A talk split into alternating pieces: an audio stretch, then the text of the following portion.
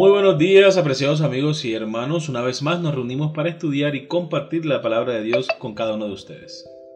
Qué bendición que podamos nuevamente estar aquí junticos, sabiendo que el Señor estará con nosotros mientras buscamos su presencia y buscamos de la sabiduría que solamente Él nos puede dar. Así que vamos a estudiar con ustedes Stephanie Franco y Eric Colón. Bienvenidos.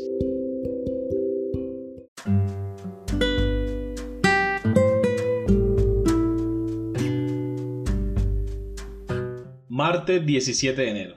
El propósito del diezmo, el título de la lección para el día de hoy. Vamos a leer Levítico capítulo 27, versículo 30 y Números capítulo 18, versículos 21 y 24. ¿Qué propone hacer Dios con el diezmo? Levítico capítulo 27, versículo 30. Y el diezmo de la tierra, así de la simiente de la tierra como del fruto de los árboles, de Jehová es, es cosa dedicada a Jehová. Números capítulo 18, versículos 21 y 24.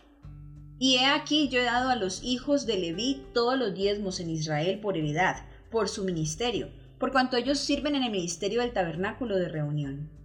Porque a los levitas he dado por heredad los diezmos de los hijos de Israel que ofrecerán a Jehová en ofrenda, por lo cual les he dicho, entre los hijos de Israel no poseerán heredad. Muy bien, recordemos la pregunta.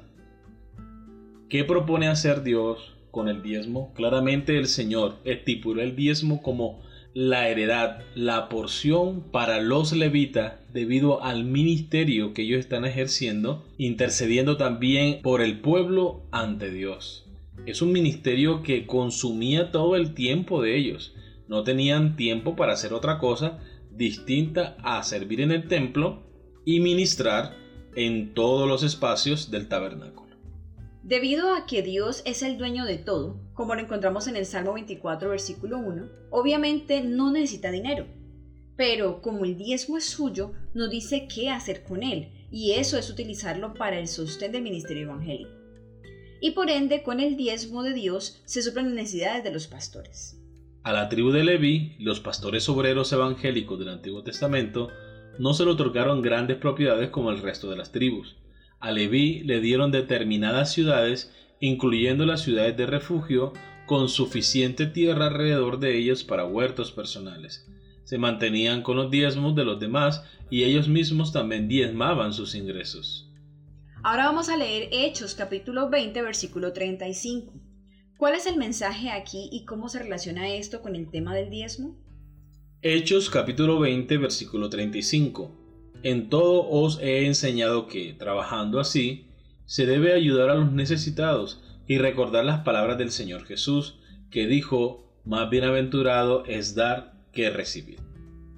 Muy bien, recordemos la pregunta. ¿Cuál es el mensaje aquí y cómo se relaciona esto con el tema del diezmo? El mensaje aquí es que el Señor quiere enseñarnos a ser dadivosos, a ser misericordiosos con las demás personas, ponernos en el lugar de ellos. Y la mejor manera para hacerlo es poder servir a las demás personas con nuestros recursos. Ojo, esto no es opcional, esto es la voluntad del Señor. Y Dios tiene un propósito con el diezmo y la ofrenda, y es que nosotros podamos tener la humildad para reconocer que hemos recibido todo de Dios y Él es el que nos da la capacidad para trabajar y obtener el recurso. Y número dos, poner esos recursos en favor de las demás personas para suplir sus necesidades, tanto físicas como espirituales. El diezmo es importante porque nos ayuda a establecer una relación de confianza con Dios. Tomar una décima parte de tus ingresos y desprenderte de ella, aunque técnicamente pertenece a Dios de todos modos, realmente requiere un acto de fe. Y solo ejerciendo fe, tu fe crecerá. Piensa, por ejemplo, en el tiempo del fin, cuando los que sean fieles no puedan comprar ni vender, como se describe en Apocalipsis capítulo 13 y 14. El hecho de haber desarrollado una confianza en Dios y en su providencia, poder y amor será de suma importancia cuando aparentemente todo el mundo esté en nuestra contra. El diezmo fiel seguramente puede ayudar a desarrollar esa confianza.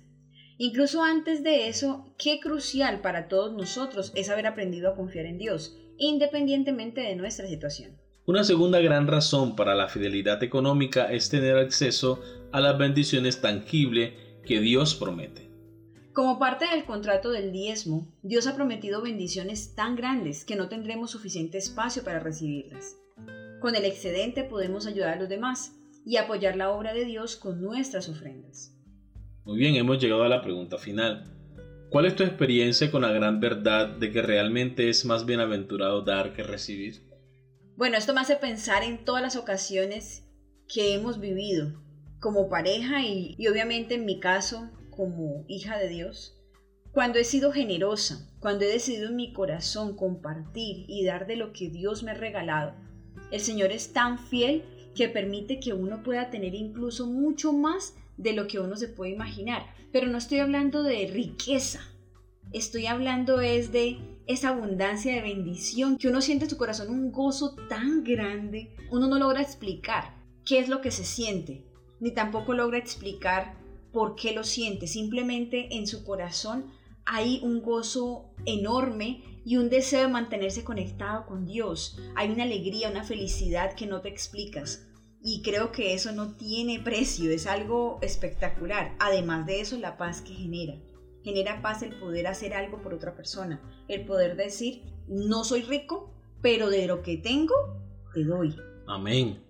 La mayor bendición de compartir es la satisfacción de ver un rostro feliz. Amén. Queridos amigos y hermanos, hemos llegado al final de la lección y si te ha gustado, esperamos que nos des tu like. Así es, y recuerda también suscribirte si no lo has hecho para que puedas recibir las notificaciones cada que subamos una nueva lección. Te esperamos mañana para una nueva lección. Que Dios les bendiga.